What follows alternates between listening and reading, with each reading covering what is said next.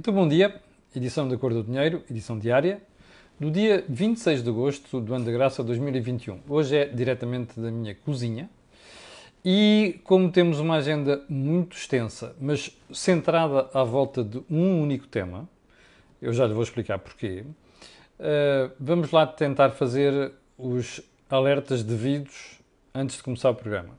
Primeiro, este canal tem uma parceria com a Prozis e, portanto, quando você for ao site fazer compras, uh, se utilizar o cupom Camilo, tem um desconto de 10% à partida. E depois tem aquelas promoções semanais, aliás, eu até lhe vou mostrar, está aqui mesmo à mão. A desta semana é isto que aqui está, é uma mochila, uma plaquinha solar que ajuda a carregar os gadgets.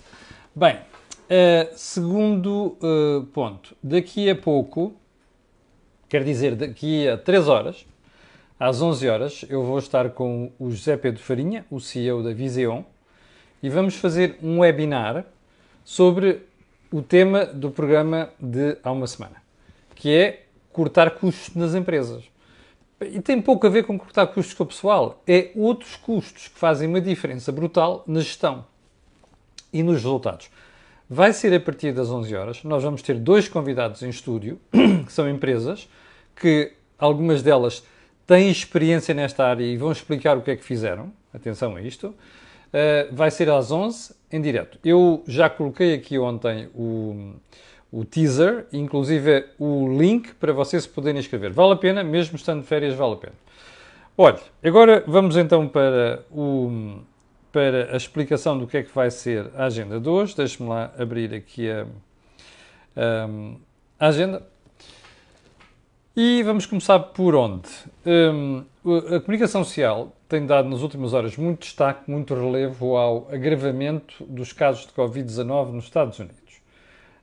Um, e, como dizia há dias o Jorge Marrão no, no Think Tank, é extraordinária a atenção que se continua a dar ao Covid em Portugal. Não é que não se deva dar, mas é extraordinário. Parece que a gente tem que abrir as notícias sempre com estas coisas. Mas olha, eu vou mostrar aqui um gráfico que eu acho que vai ajudar você a perceber porque é que os Estados Unidos estão com este disparo tão grande. Olha aqui. Isto é azul escuro a taxa de vacinação, dupla vacinação dos cidadãos americanos. A azul claro está quem foi vacinado com a primeira dose. Então é assim: taxa de vacinação hum, total 52%. Ouviu? 52%. Taxa de vacinação parcial, 60%. É o que está ali a azul claro. 60%, 52% aqui. Deixe-me fazer-lhe uma pergunta. Você acha que com um país que apostou tanto na vacinação, mas que ao fim destes meses todos consegue ter apenas 60% fully vaccinated, perdão, 52% fully vaccinated, acha que hum, está a safo? Não está, pois não. Você perguntará, bem, mas os Estados Unidos têm vacinas a mais. Porquê é que não, estão, não têm uma taxa de vacinação da população mais elevada? Porque há uma cambada de malucos nos Estados Unidos que são anti-vacinas, percebe? Como também os há em Portugal. Felizmente, graças a Deus, são muito menos. Uh, isto deve servir de reflexão. Não será a única explicação? Não, seguramente, mas ajuda a perceber muita coisa. Bom, ponto seguinte. Uh, soubemos esta semana, estamos a aguardar para perceber exatamente o número certo, que o governo vai aumentar as vagas para acesso à universidade. Acho muito bem, porque continuo a dizer que não faz sentido nós acharmos que só quem tem mais de 18 ou 17. Eu estou à vontade de fazer isto. Eu tinha médias elevadíssimas quando assisti à universidade. Portanto, não tem nada a ver com facilitação, ao contrário do que um idiota que não tem outro nome sugeriu aí. Eu não estou a sugerir facilitação. Eu sou inimigo de facilitação.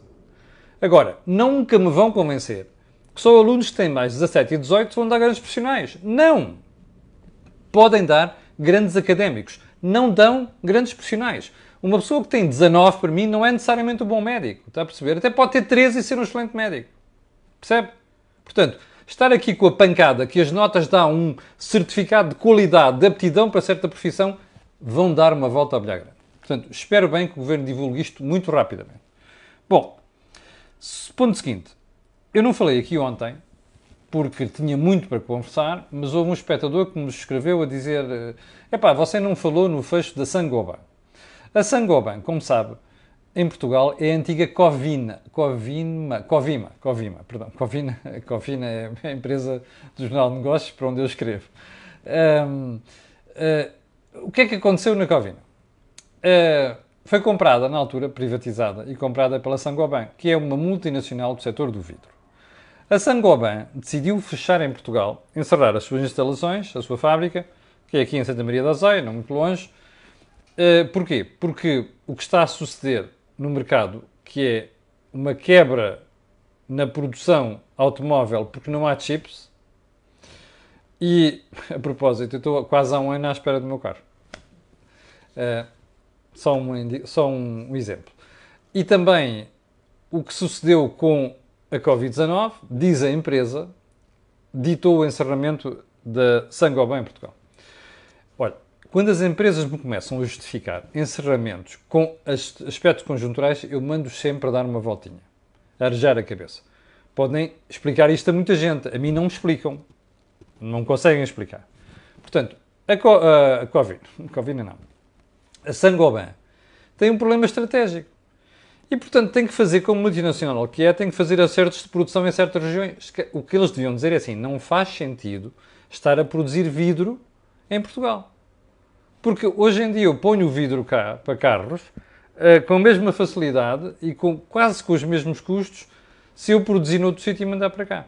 Você pode dizer, ah, mas os custos de produção noutro sítio são muito elevados. Hoje em dia, sinceramente, com a automação deste tipo de empresas, é muito difícil estar a justificar tudo isto. Portanto, eu acho normal o encerramento da Sangoban. Daí-nos é uma explicação mais correspondente com a realidade.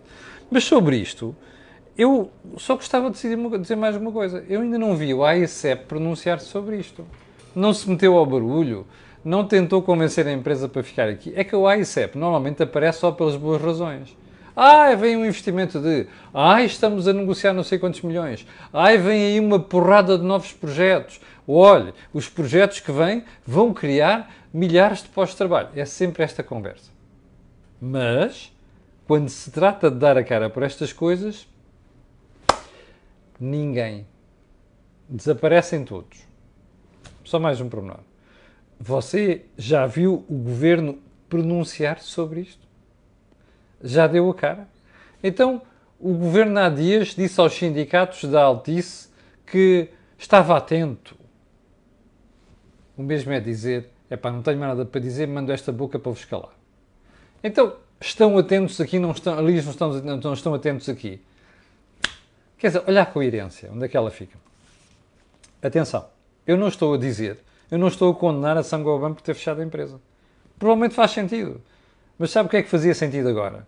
Nós termos outros projetos, outros investimentos para pegar aquelas pessoas que vão ficar libertas ali e reconvertê-las para outra atividade.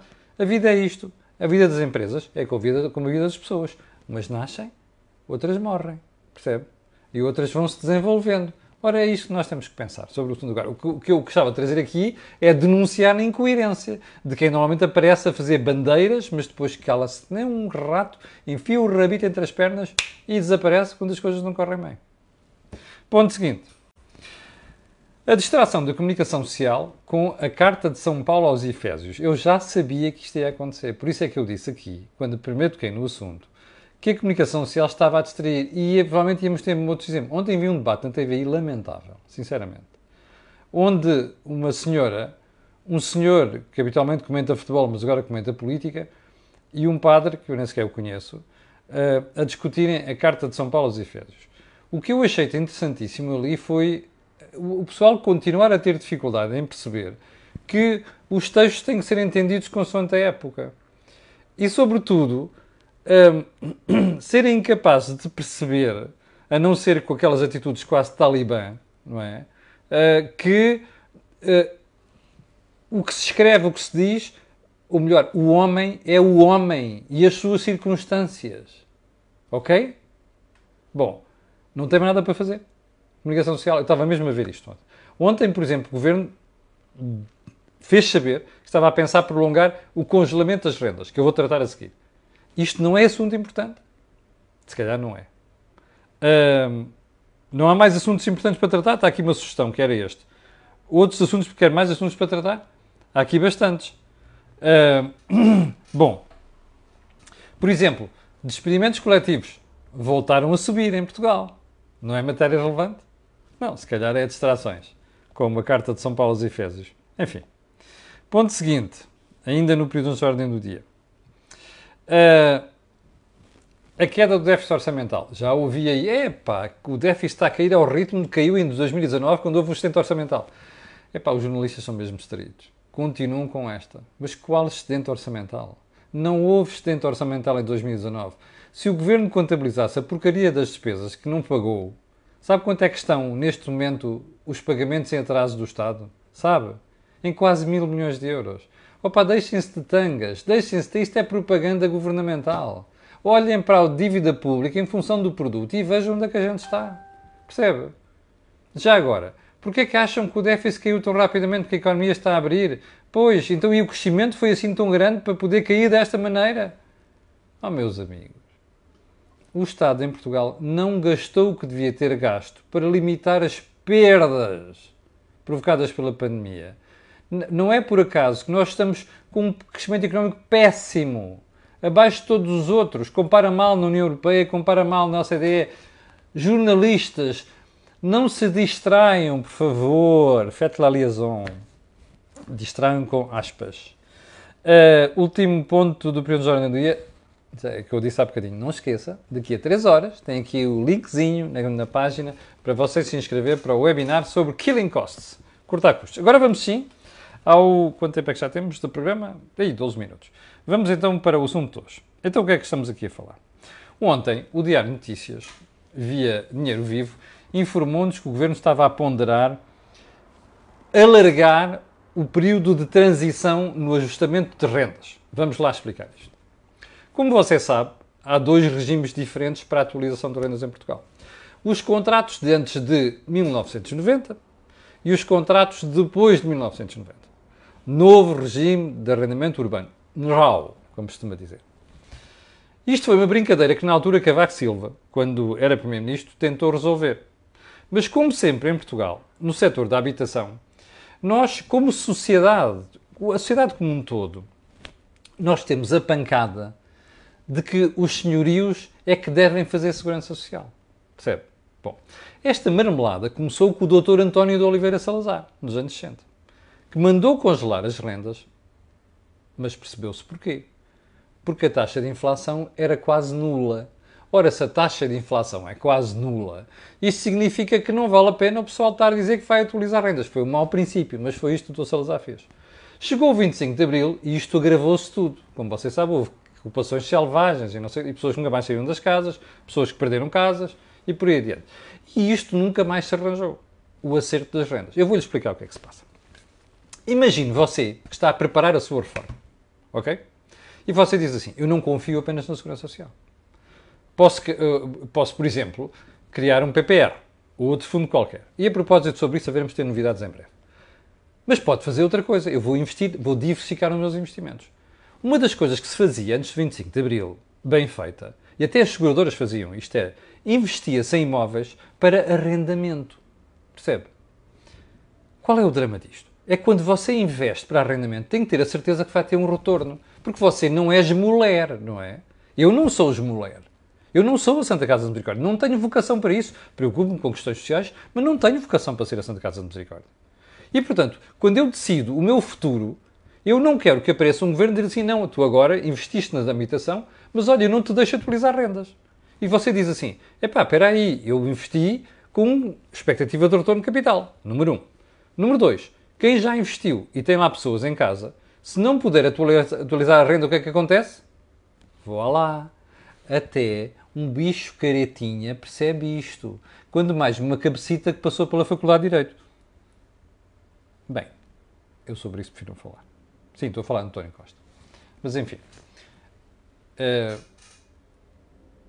sim, é melhor não falar. Uh, o que é que isso significa? Você deixa de fazer obras nas casas, nos prédios. E por isso é que você vê tanto prédio degradado em Portugal. Não é apenas em Lisboa, é no Porto, é em Braga, é em Leiria, é em Aveiro, percebe? Porque nós temos este problema. Quem tem contratos antes de 1990, os senhorios não podem fazer uma atualização correta, atualizada das rendas. Então o que é que a Troika fez? A Troika sabe que isto é um problema. Porque qual é a consequência final disto tudo? Como você desencoraja o investimento em habitação para arrendamento, você, mais tarde ou mais cedo, tem uma escassez de casas. Bom, e depois da esqueja, o preço, zup, chute-se upwards. Porquê? Dispara. Porque como a oferta é limitada, como está a acontecer, os senhorios pedem o que querem. Percebe? Bem, apesar desta história da crise, não sei das quantas. Bem, então o que é que se passou em 2012? Estava aqui a Troika a mandar em Portugal, disse: Não, senhor, vocês têm aqui um problema estrutural e vão corrigir isso. Vão fazer uma lei que permite a atualização de rendas. E a Assunção Cristas, que era a, a ministra, com este, com esta, um, com este ploro, fez uma lei, que foi, até foi uma lei cautelosa, que disse assim: olha, os inquilinos têm 5 anos para se preparar para, para a transição. A partir dos 5 anos, as rendas passam a ser livres. Mas repare, a, a lei até era equilibrada, porque tinha duas coisas. Primeiro, se o inquilino não tiver rendimento suficiente, a Segurança Social cobrirá isso. Tinha que haver um limite. Mas pronto. Segundo ponto, se não houver acordo entre o senhorio e o proprietário, não pode haver uma atualização superior a um 15 avos do valor patrimonial do imóvel. Não era nada extraordinário, percebe? Bem, em 2017, quando se começou a aproximar o prazo, 2012, 2017, 5 anos, o governo do Partido Socialista, que dorme enternecidamente com o Bloco de Esquerda e com o PCP, ah, não, espera aí, vamos adiar mais dois anos. Portanto, 5 passou para 7. Mas em 2019, quando se aproximou já o período de agora é para liberalizar, ah, não, só mais dois anos. Portanto, 2021.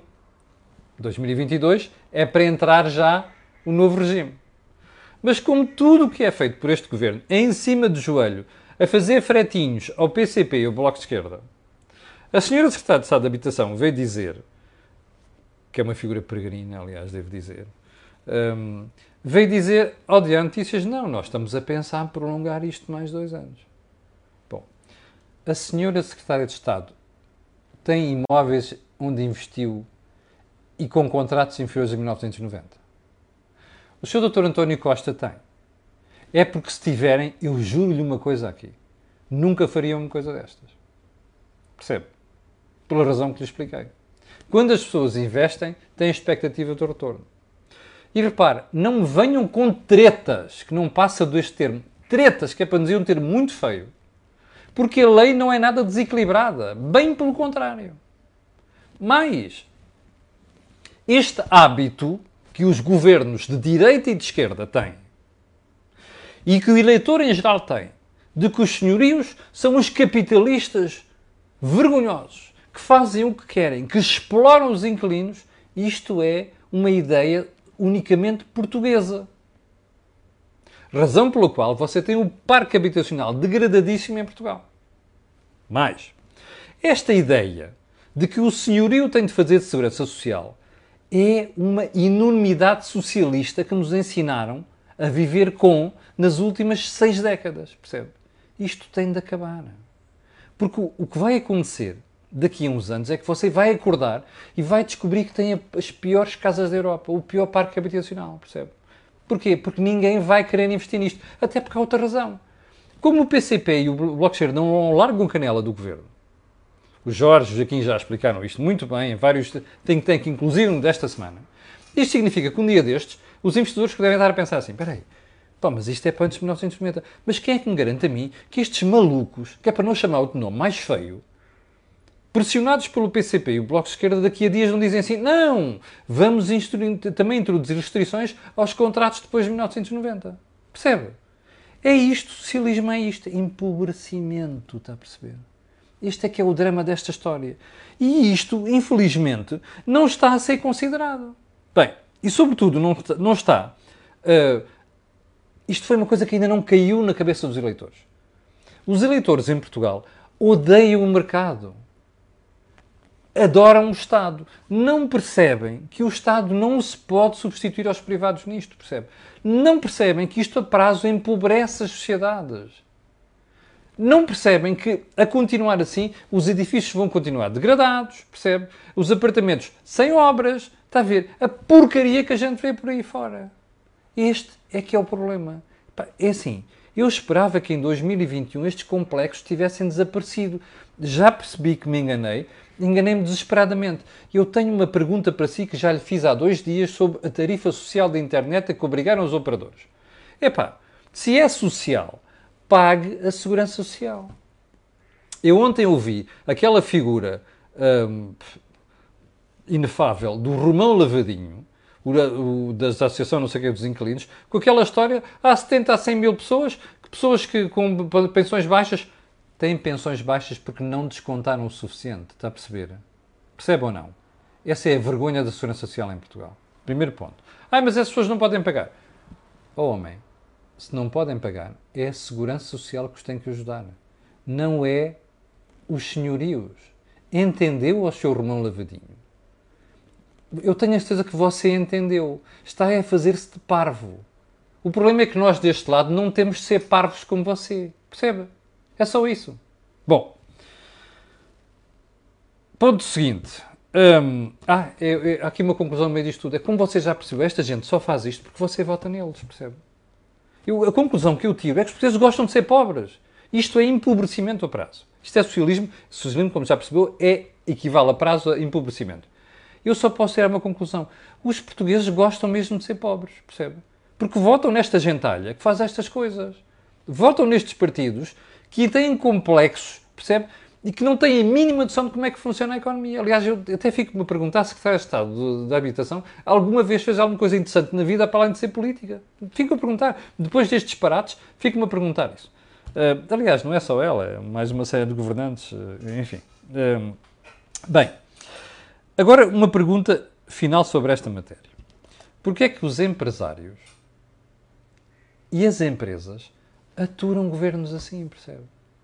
A mim faz uma impressão desgraçada em Portugal a bajulação que as empresas, os empresários e as associações empresariais fazem dos governos e depois baixam a cabeça. Quando é preciso darem um pontapé no baixo vento de um governante, como merecia uma decisão destas, percebe? Calmam-se. Metem o rabinho entre as pernas e dizem vamos conversar, vamos não há nada para falar aqui. Isto é boicotar, o que as empresas têm de fazer é boicotar o governo, percebe? Pô-lo no seu sítio. Porque alguém tem que se indignar com esta pouca vergonha. E você já percebeu porque é que isto acontece agora. Aquela senhora, a secretária de Estado, veio falar nisto agora porquê? Já percebeu. Olha, vem aí eleições autárquicas a 26 de setembro, certo? Portanto, convém adocicar a boca aos eleitores. Bom, quando é que termina o período transitório? Segundo a decisão anterior, em 2022. O que é que há em 2023? Eleições legislativas. Os tipos têm um medo desgraçado de ir para eleições legislativas com estas decisões em cima. Está a perceber como é que se faz política em Portugal? E agora pergunto-me, agora pergunto-lhe, você acha que o país pode andar para a frente com este tipo de agendas? A senhora está claramente a bandar a barra à parede para ver se cola. Está, como se diz nos Estados Unidos, testing the waters. Está a ver? Que é para ver se está quentinha, se está fria. Se estiver quentinha, põe a medida cá fora. Se estiver fria, está quieto, é para tirar daí o tino. Está a perceber o que é que estas coisas são feitas? E já percebeu porque é que a pressão do PCP para o orçamento e o Bloco de Esquerda já percebeu que há uma agenda escondida do governo ou não? Ainda não percebeu. O governo tem uma agenda escondida negociada com o PCP. Área laboral, área fiscal e estas marmeladas. Bom, não esqueça que você é que permite isto ao manter estes tipos no poder. Esta gente está a dar cabo da economia, está a dar cabo do país, ok? Daqui a uns anos você vai perceber isso. Como sempre em Portugal, os portugueses só percebem depois do leite estar derramado em cima da mesa. Percebe? Bom. Frase da semana. Uh, qualquer pessoa que apareça como salvador da pátria é mau para a democracia. A democracia salva-se em conjunto. Não é uma, personagem que salva a democracia. Isso cheira a outra coisa. Eu não quero ser essa pessoa. Quem é que disse isto? Vice-almirante Henrique Gouveia Mel. Olha, isto é por aquela insistência doentia no você quer que vai fazer a seguir, vai ser político. O homem já disse que não quer ser político, não é? Eu só posso aplaudir isto. Porque normalmente o que a gente vê é comissários políticos vão fazer um frete e depois são nomeados chefes de gabinete ou então vão para uma empresa pública ou para um regulador, percebe? Epá, está aqui um tipo que diz eu não quero ser outra coisa senão militar. A gente só pode bater palmas a isto, ok?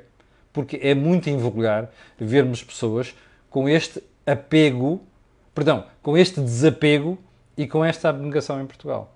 Para mim, o que conta é aquilo que disse o Henrique uh, Gouveia Melo ontem, que é daqui a três semanas temos 85% da população vacinada.